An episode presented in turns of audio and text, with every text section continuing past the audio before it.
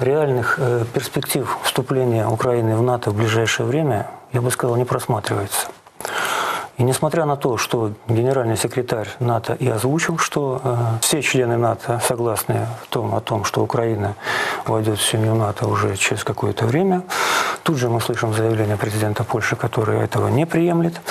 Однако э, это все называется субъективное мнение. Что мы имеем из объективного, то есть э, устав НАТО, который говорит о том, что для того, чтобы стать членом НАТО, необходимо одобрение каждого из э, существующих членов организации. Кроме того, по-моему, в 1999 году на одном из саммитов НАТО были приняты критерии членства в НАТО. Естественно, они не обязательные, но тем не менее они есть. Так вот, первый критерий – решение международных конфликтов мирным путем. И второй критерий – решение внутренних конфликтов в соответствии с э, уставом ОБСЕ. Ну и там так, так далее. Там коррупция, обеспечение доступа к армии, профессиональная армия, там, э, предоставление там, информации, там, бюджет и так далее.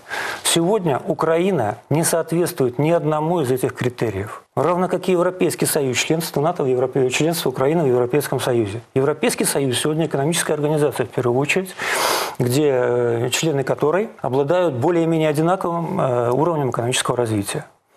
Сегодня Украина Мало того, что не соответствует э, ни одному, наверное, из государств ЕС по экономическому развитию, так еще и движется в обратном направлении в своем развитии.